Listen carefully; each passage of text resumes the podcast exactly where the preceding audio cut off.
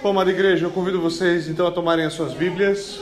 Vamos retomar o nosso texto, aonde nós deixamos. Nós estamos em Marcos, capítulo de número 15. Marcos, capítulo de número 15. Nosso último sermão nós vimos Jesus perante Pôncio Pilatos. Ele enfrentou o tribunal romano e embora não tenha sido achado nele nenhuma falta, Pilatos foi claro nisso, não, não vejo falta nesse homem. Pilatos tentou se livrar do problema, uh, mandou ele para Herodes, não conseguiu se livrar do problema, uh, para Gripa. Uh, o problema voltou para ele, ele tentou apelar ao público, não deu certo, nada funcionou. Embora Jesus não tenha sido condenado justamente, ele foi condenado. Embora nele não havia falta, ele foi condenado. Pilatos o entregou então, esse foi o final do nosso texto. Pilatos o entrega para ser açoitado e para ser então crucificado. Hoje nós vamos ver a continuação desse texto então com a zombaria e o escarnecimento dos soldados romanos.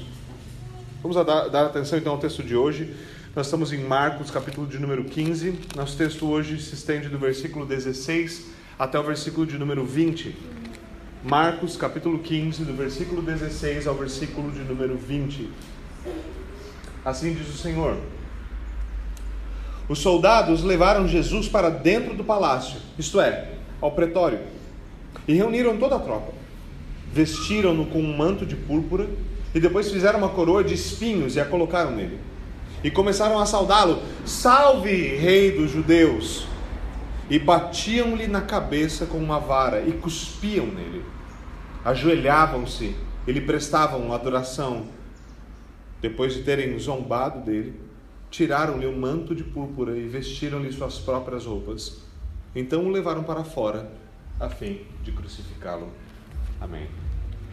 Senhor, nós pedimos a iluminação do Teu Santo Espírito e a Tua graça para que nós compreendamos esse texto. E mais do que isso, para que esse texto seja aplicado a nós. Age pelo Teu Espírito, por meio da Tua palavra que nós te pedimos. Por Cristo Jesus. Amém e amém. Bom, meus irmãos, o que nós temos aqui é uma daquelas cenas bastante chocantes. Marcos, lembre-se, é rápido, é uma narrativa ligeira, mas todos os evangelhos, em dado momento, em todo esse percurso no caminho da paixão, focam nesse acontecimento, na zombaria e no escarnecimento dos soldados romanos. Marcos ele retoma a narrativa que seria então imediatamente após Jesus ter sido açoitado. Ele é levado para ser açoitado e ele volta. Ele nos diz que agora os soldados levaram Jesus para dentro do pretório. Lembre-se, o pretório era o antigo palácio de Herodes o Grande, certo? Que foi transformado no tipo de hotel para gente importante, tá? Então era onde Pilatos ficava quando ele estava ah, em Jerusalém. Pilatos não morava ali, mas Pilatos estava em Jerusalém para as grandes festas. A Páscoa era uma dessas grandes festas. Obviamente, aqui nós temos então uma mudança ligeira de cenário. Por quê? Porque aparentemente julgamento e os açoites ocorreram em uma parte externa ou com acesso externo. Lembre-se que havia uma multidão pedindo pela soltura de Barrabás. Mas agora o texto nos diz que eles levam Jesus lá para dentro do pretório. E está agora somente Jesus e os soldados romanos. Só Jesus e os soldados romanos. A essa altura, Jesus, então, mais uma vez, já tinha sido açoitado. Isso quer dizer o quê?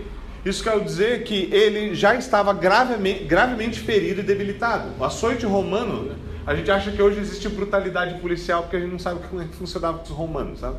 Não que não exista, óbvio, né? Uh, só um, um, modo de dizer. Mas não tinha, sabe, câmera no, no, no, câmera no capô do carro na época dos romanos. Não tinha celular para gravar a brutalidade. E se tivesse, não mudava. Isso era algo natural a eles certo? Uma, da, uma das maneiras que o açoite funcionava eram tiras de couro presas a um bastão, tiras de couro que eram cravadas com ossos para perfurar a pele. Isso era uma das formas pelas quais o açoite acontecia, certo? E você tinha então açoite à vontade, certo? Era, era simplesmente assim. Lembre-se, esse era o povo dos jogos do Coliseu. Esse era o povo dos gladiadores, esse era o povo que lançou mais tarde os cristãos com seus filhos para serem comidos por animais selvagens como ursos, lobos e leões. É desse tipo de brutalidade que a gente está falando. Mas lembre-se, mais uma vez, os evangelhos, eles não focam nesses detalhes, mas é isso que aconteceu. É esse tipo de brutalidade. Jesus então estava certamente gravemente ferido, gravemente debilitado. E agora ele está diante daquilo que o, o texto grego diz que é um destacamento romano. Talvez não seria um destacamento romano completo, mas o ponto é que havia um grande número de soldados. Um destacamento era uma parte de uma legião. Então a gente está falando mais ou menos de 600 soldados. Talvez menos. Possivelmente menos. Mas estava Jesus e eles. Jesus e eles. Estes não eram os mesmos soldados que haviam prendido Jesus no Getsemane. Eles não eram soldados do templo. Eles eram os membros da guarda de Pilatos. Eles eram a guarda de elite de Pilatos para protegê-lo. E aqui está Jesus. E como nós ouvimos na profecia continuamente, como ele mesmo profetizou, ele está na mão dos seus inimigos, ele foi entregue por meio de traição, todos os seus discípulos abandonaram ele e ele está completamente sozinho. Essa é a condição na qual se encontra o Senhor Jesus Cristo. E curiosamente, lembre-se, a última coisa que Jesus disse foi para Pilatos: disse assim, é você que está dizendo que eu sou rei. O texto não registra mais nenhuma palavra, o texto não registra nenhum gemido, o texto não, não registra nada de Jesus Cristo. Nada. Só silêncio. Só silêncio. Só silêncio. Então, Marcos começa a nos dizer como os soldados romanos zombavam. Marcos deixa claro o que estava acontecendo, como estava acontecendo, como eles estavam zombando e escarnecendo de Jesus Cristo. Essa zombaria e escarnecimento é importante perceber, não vai acabar aqui, ela vai continuar. Jesus vai estar na cruz e vai ter gente zombando dele, olhando para ele dizendo: Você não é o filho de Deus? Desce daí. Você não é, você não é o, o, o grande homem? Você era um poderoso milagreiro? Faz alguma coisa, se salva agora. Não salvou os outros? Não é um salvador do mundo? Como é que não consegue salvar sua própria pele? Mas aqui, mais uma vez, todos os evangelhos registram essa, com ênfase essa, essa, essa zombaria romana, esse escarnecimento romano. E é importante, então, obviamente, nós darmos atenção para isso, por, por, por que isso está acontecendo. Primeiro, Vamos lá, para os soldados romanos, os soldados romanos odiavam os judeus. Os romanos romanos mesmo odiavam os judeus. E havia também outro tipo de soldado romano que eram aqueles que não eram judeus e viviam na Judéia, que eram recrutados para ser soldados, que também odiavam os judeus, certo? Então, o, povos não gostando de judeu não é um negócio novo, tá? Não é um negócio novo. A, a inimizade entre a semente da mulher e a semente da serpente é um negócio que tem muito tempo, certo? E obviamente tinha os detalhes próprios dos judeus que também não ajudavam muito, muitas vezes culturalmente não ajudavam muito eles terem boas relações com outras nações. Isso também acontecia. Mas pensa, pensa dessa perspectiva. Para os romanos, para os soldados romanos, Jesus era a figura ideal que eles tinham de um rei judeu. Ele estava ali completamente entregue a eles, tava, tinha tomado a surra da vida dele, tinha sido rejeitado pelo próprio povo dele, estava ali fraco, sem honra, todo e qualquer atributo esperado de um rei estava ausente. Então o que, que eles fazem? Vamos fazer dele um rei. Vamos zombar. Vamos zombar. Eles começam usando itens que estão à sua disposição ao redor deles. E eles encenam aquilo que alguns comentaristas bíblicos chamam de uma anti, uma anti-entronização ou um, uma anticoroação é o contrário de uma coroação. Não é uma coroação com honra, é uma coroação com zombaria. Não é uma, não é uma entronização com glória, é uma entronização em sofrimento e com brutalidade. Eles estão fazendo tudo isso de maneira zombeteira, escarnecedora. Em vez de entronizar o rei com a devida honra e respeito, eles encenam uma entronização em humilhação e ignomínia uma entronização em brutalidade e sarcasmo. Eles estão zombando gravemente, encenando tudo isso. A primeira coisa que eles fazem é vestido de púrpura.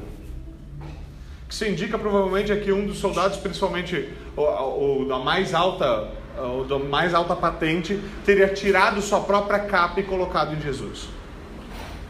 Seria essa, esse reconhecimento, não, você é maior do que eu. E a, a cor púrpura é importante também. O pigmento era feito na Fenícia, era algo caro, era algo que se tornou muito nobre, usado apenas pela realeza. A cor púrpura veio com o tempo a se tornar a cor da realeza. Era a cor que indicava quem era, majest... quem era majestade e quem não era. Isso era para os romanos. Os romanos viam a cor púrpura como realeza, como imperador, como a cor do império. Já para os judeus, ela lembrava duas coisas especiais. Primeiro, o véu do templo era tecido também em púrpura, assim como a veste do sumo sacerdote também era tecido em púrpura. Deus havia ordenado que essa era uma das cores que deviam ficar marcadas no véu do templo e na figura do sumo sacerdote, principalmente na veste dele. E aqui, curiosamente, que nós temos essa figura, então, Jesus sendo apresentado de uma maneira bastante peculiar, como um rei sumo sacerdote. Mas não glorioso, em humilhação. Não glorioso, em humilhação. Além disso, eles tecem para Jesus uma coroa. Eles não têm uma coroa, eles falam, vamos fazer uma. Aí, claro, vários comentaristas aqui entram na saga contínua por descobrir que espécie de espinho era esse, de que árvore foi tirada, e Deus te abençoe na sua saga. Não tem como saber. Não é tão fácil assim. Você pode fazer um monte de. E é, sempre tem alguém que acha algum espinho pior para dizer, não, era aquele porque Jesus sofreu muito. Certo? Não precisa. Coroa de espinho é ruim já. Já é ruim o suficiente. Não precisa ser espinho gigante e venenoso para ser ruim. O que é importante aqui é, eles tomam esses espinhos, eles devem juntar isso de algum lugar, eles fazem uma coroa e eles cravam essa coroa na cabeça de Jesus Cristo. Veja, mais uma vez, o ponto deles é o que? É uma entronização, é uma coroação. Só que é uma coroação em ignomínia, vergonhosa, em desonra. Eles cravam essa coroa na cabeça de Jesus e dizem: está aí o rei dos judeus, está aí o rei, está aí o rei. Os outros evangelhos ainda indicam que eles entregaram para uh, Jesus um caniço para representar um falso cetro, certo? Um rei tem um cetro. Ele aponta o cetro, o negócio está resolvido. Eles entregam um caniço para Jesus e dizem: está aqui, ó, o cetro do rei. E aqui em Marcos, Marcos diz que ah, um caniço é utilizado para bater na cabeça de Jesus Cristo, para bater na coroa, cravar-lhe na cabeça. Provavelmente eles entregam esse cetro para Jesus na hora, eles tiram esse cetro dele e batem nele. A coisa, veja, o, o, ponto, um ponto fundamental aqui é como tudo isso é algo é, extremamente escarnecedor. Como o objetivo aqui é demonstrar, você não é nada disso. Você consegue imaginar alguém chegando por um rei, tomando-lhe um cetro e dando na cabeça do rei com o cetro? Consegue imaginar quantas vezes esse cara ia morrer? Ia morrer umas três, quatro, pelo menos. Certo? Aquelas, aquelas velhas punições do período medieval, né? Elas teriam afogado, depois iam tacar fogo nele, depois iam amarrar no cavalo, arrastar pela cidade, depois tacar fogo de novo e jogar no rio. É, eles faziam esse tipo de coisa, é isso que eles fariam com alguém que fizesse tal coisa. Mas o ponto deles é exatamente esse: a zombaria. A zombaria de quem acredita que venceu. A zombaria de um império que dizia para si mesmo: Nós somos o império definitivo. Você consegue imaginar na cabeça dos romanos, nesse período aqui, eles imaginando que um dia o Império Romano cairia? Esquece. Nem nos sonhos mais obscuros do Imperador Romano nem quando Nero pirou, nem quando Calígula pirou, certo? Não que ele tenha pirado, provavelmente ele sempre foi louco, certo? Nunca. Eles acreditavam estar no topo do mundo. Então o que eles faziam? Zombeteiramente, versículo 18, eles olhavam para Jesus e saudavam Jesus. Essa saudação era a saudação típica do imperador. O imperador romano era, salva, era saudado com as palavras Ave César, Ave César, certo? Ou Salve César, certo? Uma coisa do tipo como a gente conhece com a, com a realeza, talvez com a rainha da Inglaterra, Deus salve a rainha, certo? Uma saudação de honra. Aqui eles distorcem essa, essa saudação e saudam Jesus dizendo: Salve o Rei dos Judeus. Salve o Rei dos Judeus. Você consegue imaginar que esse é o Jesus que entrou em Jerusalém sendo saudado pelo povo? Ouvindo: Bendito é aquele que vem, bendito é, o no... bendito é aquele que é o filho de Davi. E agora ele está ouvindo dos soldados romanos: salve o rei dos judeus. Salve o rei dos judeus. Então, versículo 19: eles davam-lhe na cabeça com um caniço e cuspiam nele, e pondo-se de joelho diante dele, o adoravam. A brutalidade, então, aqui, obviamente, fica muito claramente destacada.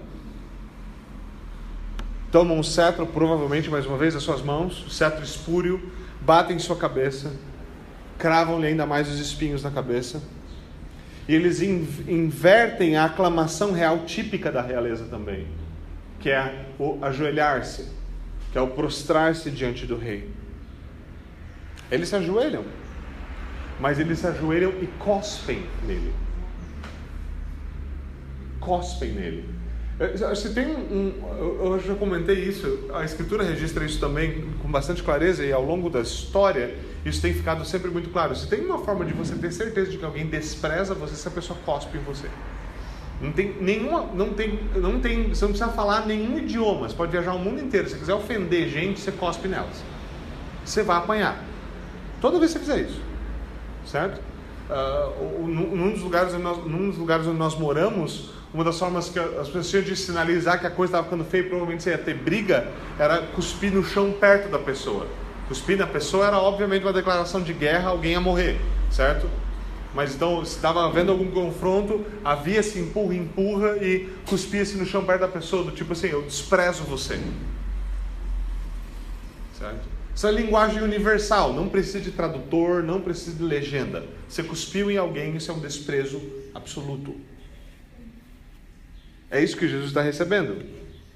É isso que o profeta havia dito que ele receberia. Isaías 50, 50 versículo 6 diz que cuspiriam nele. É o tipo de desonra que ele receberia. Em Marcos 10 e 34, Jesus disse aos discípulos, se voltar duas, três páginas para trás em Marcos, Marcos 10, 34, o texto diz que eles zombariam ou escarneceriam de Jesus e cuspiriam nele. Mas Jesus estava preparado para isso. Ele sabia que era isso que iria acontecer.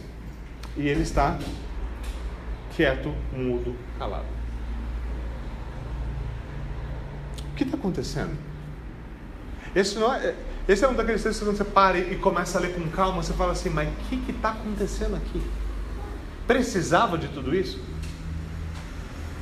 Bom, todo mundo concorda que Jesus não merecia isso. Mas é mais do que isso. É mais do que isso. Não é normal nós chegarmos num texto desse e perguntarmos: como pode Deus ter se feito homem e ter passado por tal humilhação? Como pode? Como é possível o Filho de Deus enfrentar tamanha rejeição e zombaria? Como é possível tal coisa? Ou ainda, se você é mais teologuês, né, você gosta, você está acostumado com a sua Bíblia, está acostumado com os textos, você pega pensando, mas como pôde o apóstolo Paulo dizer o seguinte: não se enganem, de Deus não se zomba? Hã? De Deus não se zomba? Então, como é que os evangelhos registram toda essa zombaria? Como de Deus não se zomba? Como? Como, Paulo? Paulo, você já leu os evangelhos, Paulo? Como que de Deus não se zomba? É difícil para nós vermos como esses textos se o texto de Paulo e os evangelhos se explicam. Eles não se contradizem, um explica o outro. Um nos ajuda a entender o outro. Escrevendo aos Gálatas, Paulo continua, ele diz: de Deus, não se enganem, de Deus não se zomba. E Paulo continua dizendo o seguinte: pois aquilo que a pessoa semear, isso também ela colherá. Jesus semeou a sua própria vida. Jesus semeou sua própria vida, sua própria honra, sua própria glória. E ele colheu a 30, 60 e a 100 por um. O Império Romano semeou desonra, semeou humilhação e ignomínia. E o que eles escolheram? O reino de Deus tomou o Império Romano, o Império Romano caiu e o reino de Deus continuou avançando e continua até hoje. De Deus não se zomba. Por que de Deus não se zomba? Porque uma vez eles zombaram. E foi onde Deus virou a mesa e reverteu o jogo completamente contra aqueles que o rejeitaram. O que nós temos aqui é aquilo que nós aprendemos na história de José. É Deus revertendo o mal em bem. Usando aquilo que os judeus e os romanos intentaram para o mal, Deus tornando para o bem. Os irmãos de José, quando o vendem, falam: gente vai se livrar desse moleque chato, que pensa que é que está podendo. Eles falam: vamos vender eles para os egípcios, estão lascados. E aí um dia eles precisam ir para o Egito, e quem quer o manda-chuva no Egito? José. E aí o que acontece com eles? Agora eles estão com medo. Por quê? Porque aquilo que se planta se colhe. E eles também vão ter que colher. É sempre engraçado, às vezes está lidando com as pessoas e a pessoa faz alguma coisa de mal para outra, aí a outra responde com mal, daí aquela que começou o mal fala: Cuidado em que aquilo que se planta se colhe. Fala, filho, isso não é seletivo. Aplica para todo mundo. Aplica para todo mundo. Mas é isso que o Senhor faz. Esse era o, esse era o plano original. Esse era o, era o plano desde o princípio. Deus não está sendo pego de surpresa. Jesus está quieto porque ele está pensando assim: tá, tá, tá certinho. Esse era o roteiro. O roteiro é da cruz para a glória. O roteiro é para ressuscitar tem que primeiro morrer. O roteiro é para salvar aqueles naquela natureza caída, é, precisa, é preciso que eu assuma aquela natureza caída e morra no lugar deles, carregando a vergonha deles sobre mim. Esse é o caminho da cruz para a glória. Como a Escritura ensina, os humilhados serão exaltados. O próprio Deus usa a zombaria e o escarnecimento, os vira do avesso e ele se transforma em realidade. Os soldados romanos jamais imaginaram que aquela coroação era uma coroação de verdade. De que eles realmente estavam diante do rei. Não de qualquer rei. Do rei. Definitivo. Ponto. Final. Jamais imaginaram. Sua anticoroação é virada do avesso, ela se transforma numa verdadeira coroação. Ah, é uma coroação e humilhação? Sim, sim. Mas Jesus morre com essa coroa e ressuscita com outra. É isso que acontece. A morte tem um poder de transformar as coisas. A morte tem um poder de transformar humilhação em glória. Jesus morre como rei dos judeus, ele ressuscita como rei do universo todo. Aqui nós temos a perfeita figura que é usada por João em Apocalipse. Se você for para Apocalipse, capítulo 5, versículos 5 e 6, olha como, olha como é curioso essa linguagem, como isso mistura exatamente o que nós estamos vendo nesse texto. Mistura humilhação e glória. E essa mistura é uma mistura que a gente fica confuso, porque a gente só quer glória. Né? Que nem um investidor que nunca quer, quer prejuízo, ele só quer lucro. Certo? É uma pessoa que sempre quer um salário, nunca quer imposto. Certo? Infelizmente, né? tem. E João pinta essa figura para nós. Olha como ele fala em Apocalipse 5, versículos 5 e 6. Ele diz: Então um dos anciãos me disse, João, o João está tendo uma visão, ele diz: Então um dos anciãos me disse: Não chore, eis que o leão da tribo de Judá. Quem é o leão da tribo de Judá? Ele é o rei, o leão é a figura real. Eis que o leão da tribo de Judá, a raiz de Davi, ele venceu que figura você tem aqui? A figura do rei, do descendente de Davi. Eis que o leão da tribo de Judá, a raiz de Davi, ele venceu. Ele tem autoridade para quebrar os sete selos e para abrir o livro. Então João se volta, se vira para olhar para esse leão, descendente de Davi, para olhar para o leão da tribo de Judá. Então, João diz: Eu vi no meio do trono e dos quatro seres viventes, entre os anciãos, eu vi de pé. O que, que ele vê? Ele se volta e vê um leão. Ele se volta e vê um rei glorioso? Não. Ele diz: Eu me viro e eu vejo um cordeiro que parecia que tinha sido morto. Essa é a figura de glória. O leão coroado é o cordeiro que foi sacrificado. É essa mistura agridoce de glória e humilhação. Aqui nós temos essas duas figuras: o leão da tribo de Judá, o rei prometido ao seu servo Davi, e o cordeiro que parecia que tinha sido morto. Não é que parecia que tinha sido morto, notoriamente ele tinha morrido e ressuscitado.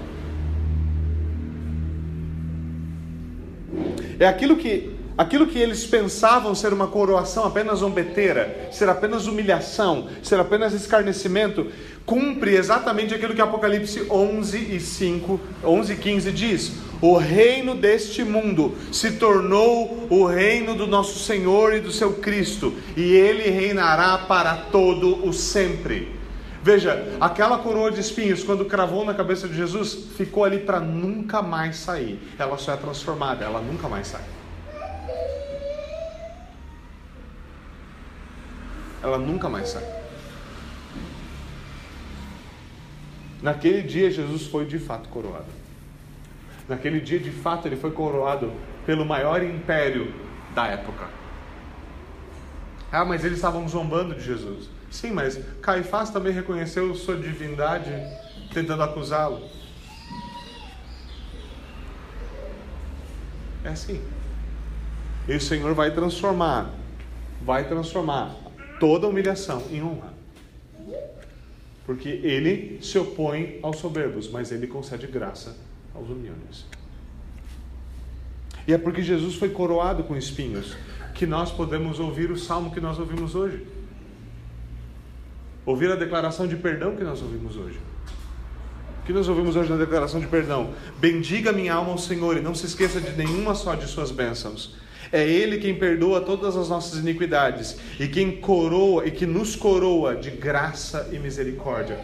Por que você acha que você pode ser coroado de graça e misericórdia? Simplesmente porque Jesus foi coroado de espinhos. Porque ele vestiu uma coroa de ignomínia, nós podemos esperar uma coroa de glória. É somente por isso.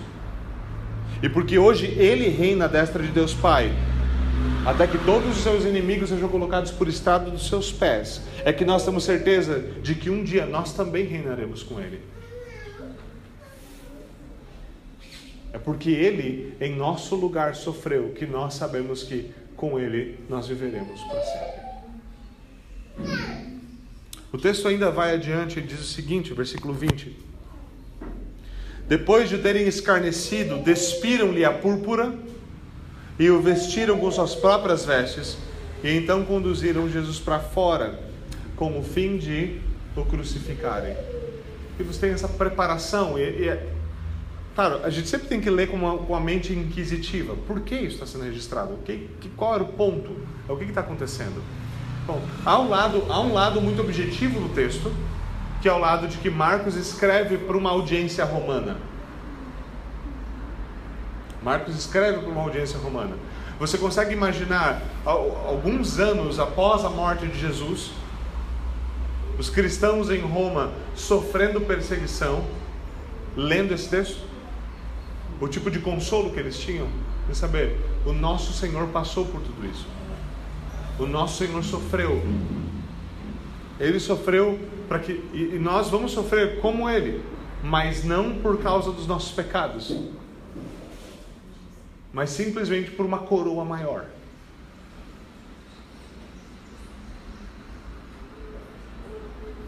Sua audiência romana teria olhado para tudo isso e falado: Uau! Porque sabe, eu, assim, esse é um comentário pastoral muito pessoal. Se tem uma coisa que, nos, que é um problema para nós, que nos é um problema pessoal, quase todos nós padecemos disso, é nós sempre pensamos que o nosso sofrimento é o maior. Nós sempre pensamos que nós somos os primeiros a passar por dado sofrimento. Sempre, sempre. É um negócio inacreditável. A gente comenta de lado para não ficar feio, tipo assim, ah, eu sei que tem gente que sofre mais do que a gente, mas a gente nunca se comporta assim. Nunca. A gente sempre está morrendo. O nosso sempre é o pior. O nosso é sempre o pior. E se tem uma coisa que cura isso, é a comunhão dos santos. Nada cura mais isso que a comunhão dos santos. Porque você chega com seu problema, você acredita que vai te matar. Você acredita que não tem saída. Você acredita que Deus te abandonou, que Deus te esqueceu, que Jesus morreu por todo mundo, menos por você. Que não tem saída, que não tem solução, que todo mundo devia olhar para você já com um lencinho preparado para chorar, porque você é assim, é Cristo e daí você, e daí o resto das pessoas no sofrimento. Aí você senta com a irmã que está com um sorriso no rosto, com o irmão que está com um sorriso no rosto está feliz, compartilhando a sua fé, dizendo os livros que ele leu, falando da alegria que está sendo criar seus filhos na fé, e falando de tudo isso. E aí começa a conversar e fala, ah, meu irmão, mas você é fácil. Fala, fácil não tá, porque. E aí ele começa a compartilhar os problemas dele. Quando você começa a ouvir o problema dos outros, você fala assim. Aí a pessoa fala, mas e você? Tá tudo bem? Você não tem coragem de dizer que você tem problema. Porque esse tipo de coisa ajusta a nossa perspectiva para ver e aprender a contar as nossas bênçãos a perceber que sim, nós sofremos, mas nós sofremos. Nós não sofremos tanto quanto nós imaginamos. Nós não deveríamos nos tirar para Cristo quando nós temos irmãos que padecem mais do que nós e são mais gratos do que nós. Nós deveríamos aprender com a sua gratidão e não invejar o seu sofrimento. A comunhão dos santos corrige essas coisas, coloca essas coisas em perspectiva, nos ajuda a ver isso.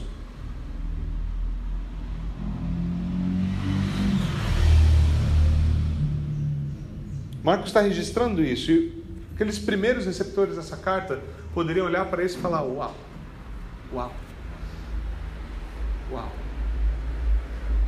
Se ele fez isso por nós, nós podemos suportar por ele.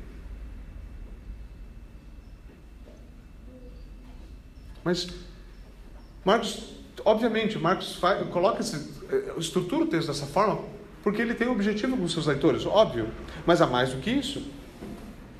Porque depois de o terem escarnecido, eles despiram ele da púrpura, então vestiram ele com suas próprias vestes, a fim de o crucificarem, certo? Ou levaram Jesus para fora com o fim de o crucificarem. Marcos, ele está deixando claro que Jesus é despido do manto de púrpura e vestido com as suas próprias vestes mais uma vez. Jesus usava apenas linho, como depois o texto vai deixar claro. Isso é curioso por duas questões. Primeiro, era normal pessoas serem crucificadas nuas, peladas, certo? A crucificação tinha por objetivo tornar a coisa o mais vergonhoso e humilhante possível, tá? Essa era a maneira tradicional. Essa era a maneira tradicional. Era pegar uma pessoa e humilhá-la ao máximo. E uma das maneiras mais vergonhosas então de fazer isso era crucificar essa pessoa completamente nua. Isso era parte da humilhação. Se tinha um negócio que os romanos gostavam, era de humilhar. Eles eram bons nisso, certo? E de fato, as, as roupas de Jesus serão removidas, pelo menos o manto dele será removido e vão lançar sortes em cima do manto dele. Certo? Isso vai acontecer, mas apenas no momento da crucificação. É possível que aqui eles o de volta para a marcha até o Gólgota, pensando na consciência dos judeus, porque os judeus vão acompanhar essa crucificação. A cidade está cheia para Páscoa. E os judeus tinham, obviamente, um problema com a nudez explícita. Eles não aceitavam, eles consideravam isso imoral, certo? Imagina o que eles achariam da nossa, certo? Da nossa sociedade. Ele acharia de alguns dos Instagrams e Facebooks que tem por aí, certo? Ficaria queixo caído, né? Mas devido então às sensibilidades judaicas, certo? Considerava essa nudez pública algo ofensivo, ele é conduzido dessa forma. Agora, há mais do que isso aí. O segundo ponto é que o manto real de Jesus é removido e ele é vestido com suas vestes novamente. Ou aquele manto que lembra daquelas cores sacerdotais, as cores do véu. E o que é curioso, quando nós vamos para a estrutura de como o sacrifício, como no Yom Kippur, no dia da expiação, o sacrifício era oferecido. O que nós temos aqui, é o que nós temos lá é que o, o, sumo sacerdote ele era despido das vestes de sumo sacerdote e vestido em linho para apresentar o sacrifício. Isso é um movimento que nós vemos acontecendo no templo, no tabernáculo. Era isso que o sumo sacerdote fazia. Ele era despido do manto sacerdotal, ele era colocado num manto mais humilde em linho para o ritual da expiação. Curiosamente, quando Marcos registra isso, ele lembra aqueles que estão familiarizados com o texto que os romanos, sem saber, estão enviando Jesus para oferecer o sacrifício definitivo. Eles estão seguindo exatamente o ritual que era esperado de um sumo sacerdote para oferecer o sacrifício. Eles estão enviando Jesus para aspergir o seu próprio sangue para cobrir os nossos pecados de uma vez por todas. Eles não sabem. Mas eles também não sabiam que estavam entronizando Jesus. Eles não sabiam que estavam coroando ele definitivamente. Você acha que eles sabiam que estavam enviando ele para o sacrifício definitivo? Nunca. Você acha que o império que adorava derramar sangue imaginou que aquele seria o sangue definitivo que eles iriam derramar? Que todo outro sangue derramado não teria valor nenhum. Aqui nós temos mais uma vez aquilo que eu chamei na, na, no sermão passado de a ironia da graça. Isso é quando todos os tiros saem pela culatra, não só um, todos. Tudo que você faz dá errado. Dá exatamente o contrário. Você queria humilhar, termina em glória. Você queria matar, termina em vida eterna. Certo? Você queria só assassinar, vira sacrifício. Tudo dá errado. Tudo dá errado. Esse foi o pior dia da vida de qualquer romano. Ele só não sabia disso. Só não sabia disso. O tiro sai pela culatra. Os romanos estão declarando, enquanto zombam e escarnecem, a verdade sobre quem é Jesus. Diante deles está aquele que é um rei e sumo sacerdote. E ele é profeta também, porque ele já havia dito que tudo aquilo iria acontecer com ele em Jerusalém. Esse é o nosso rei, profeta e sumo sacerdote. Eles mesmos o estão coroando em humilhação. Mas antes de subir ao trono celestial, eles mesmos preparam Jesus para oferecer o sacrifício derradeiro. Ele mesmo. Ele vai ser o sacerdote, assim como o sacrifício. Mais uma vez eu vou voltar nesse tema que é muito importante para nós. Não é à toa que o evangelho é chamado por Paulo de loucura e escândalo. Porque a pergunta é: quem traçaria um plano desse? Fala assim: vamos com o objetivo de sermos humilhados e assim a gente vai alcançar a glória. Se você não é soberano, esse plano nunca funciona. Nunca funciona. Nunca funciona. Para os homens, a parte da graça, Paulo fala, tudo isso tem cheiro de morte, fé de carniça. Por quê? Porque você só sente cheiro de gente pendurada na cruz. Mas por meio do Evangelho tem cheiro de vida, aroma de vida.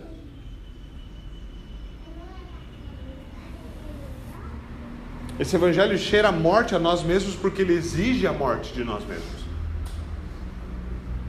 Porque ele nos diz que o caminho para a glória é a morte, é a humilhação. E o mais difícil nesse evangelho é olhar para tudo isso e talvez você, talvez a primeira vez que você leu esse texto, a primeira vez que você ouviu esse tipo de evangelho, não um evangelho é, de geleia que está sendo pregado aí fora, certo?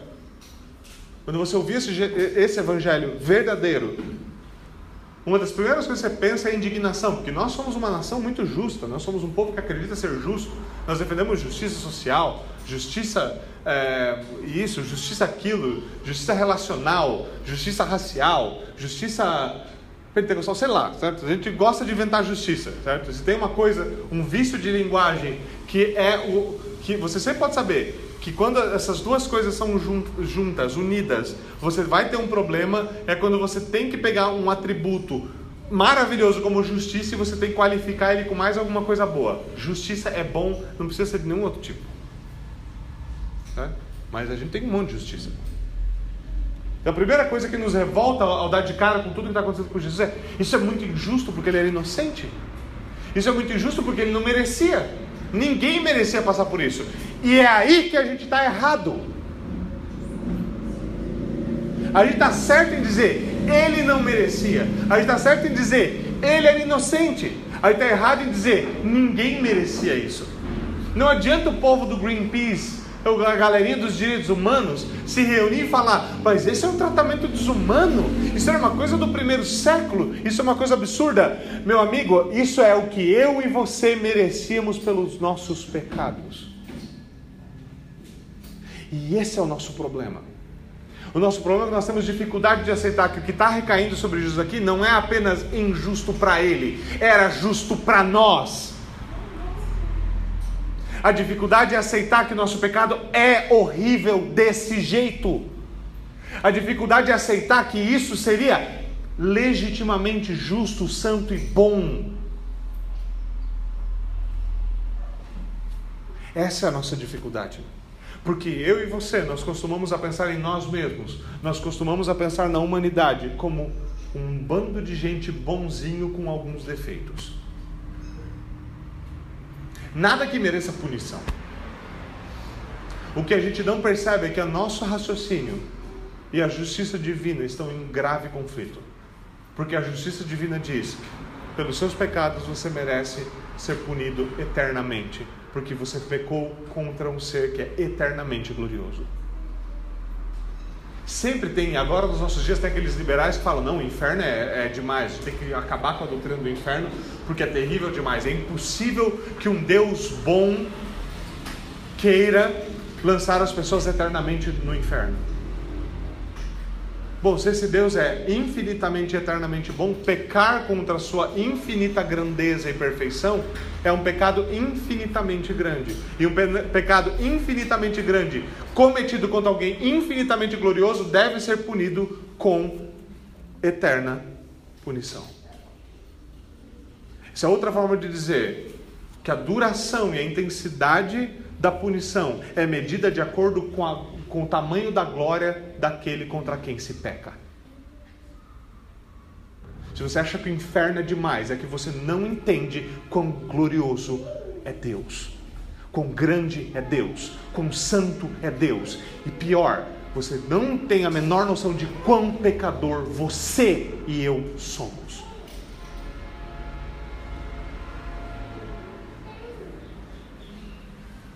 Esse é o problema aqui. Nós pensamos em maldade como algo que é uma exceção.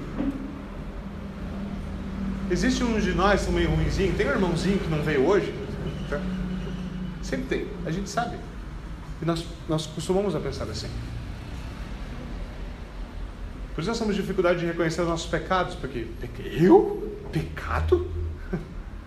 certo? Por isso a gente fica bravo quando o irmão vem e fala, cara, você tem que tomar cuidado que você está pecando nisso aqui. Você fala, ah! Porque imagina pecar contra a sua honra e sua glória, pecar contra a honra e a glória de Deus. Tudo bem. Tudo bem. O que nós precisamos compreender em um texto simples como esse, simples como esse, é que o que recai sobre Jesus aqui é o peso dos nossos pecados. Essa não é uma informação nova.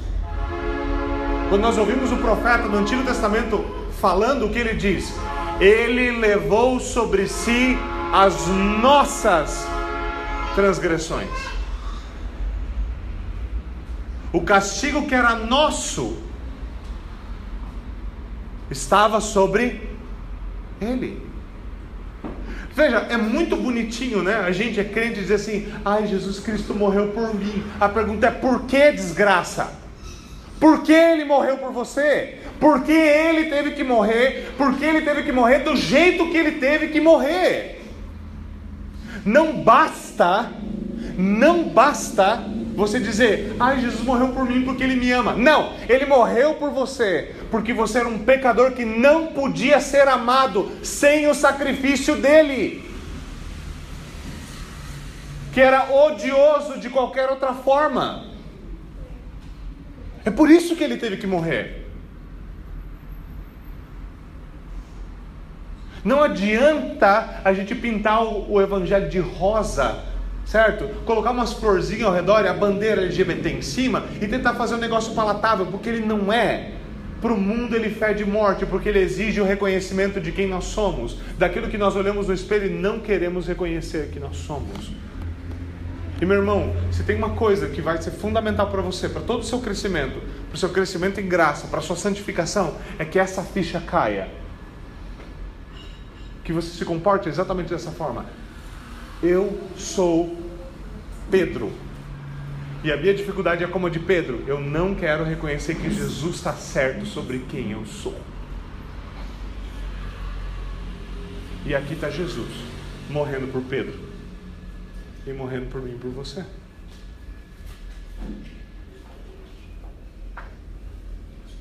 O Filho de Deus é humilhado, cuspido e açoitado. Por quê? Por nós. Você quer encher a boca para falar, foi por mim? Assuma tudo o que isso significa. Foi por mim. Foi porque eu merecia estar lá, mas ele foi. É isso que significa ele morreu no meu lugar, porque aquele lugar era meu. Por isso nós confessamos, ele padeceu sob Pôncio Pilatos, foi crucificado, morto sepultado, e aí ele desceu ao inferno, ele desceu ao Hades.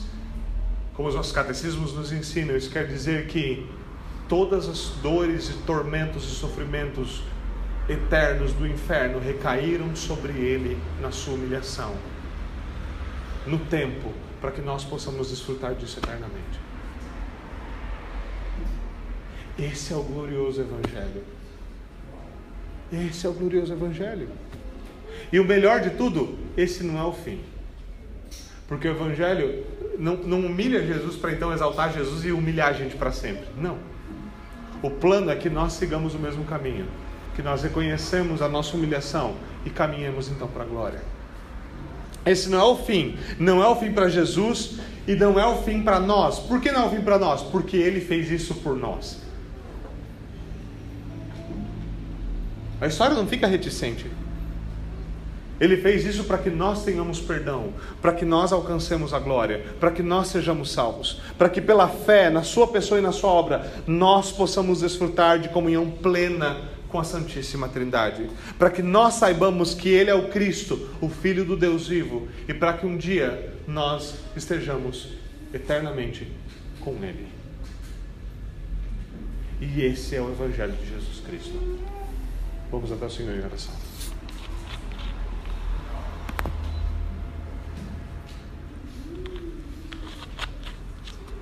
Senhor, nós te rendemos honra e glória. Nós te bendizemos, glorioso Deus e Senhor Jesus Cristo, pela tua gloriosa vitória na cruz, pelo teu sacrifício em nosso lugar, pela tua misericórdia e graça que nos coroa, porque um dia tu foi coroado com espinhos. Nós rendemos glórias e graças e rendemos a Ti todo o nosso louvor e pedimos que, pela Tua misericórdia, Tu aplique a nós a Tua palavra. Que o Senhor nos abra os olhos para ver a glória da Tua cruz e ver a ignomínia do nosso pecado. Para que o Senhor nos ensine a dobrar os nossos joelhos em arrependimento e então em adoração. Para que nós possamos nos levantar em glória, lavados pelo sangue do Cordeiro de Deus. Nós te damos graças, Senhor Deus e Pai, pelo teu Filho Jesus Cristo, pelo seu sacrifício. E te pedimos que, pelo poder do teu Santo Espírito, a tua palavra seja eficaz em nós. É o que nós oramos no nome do nosso único Senhor e mediador, Jesus Cristo. Amém e amém.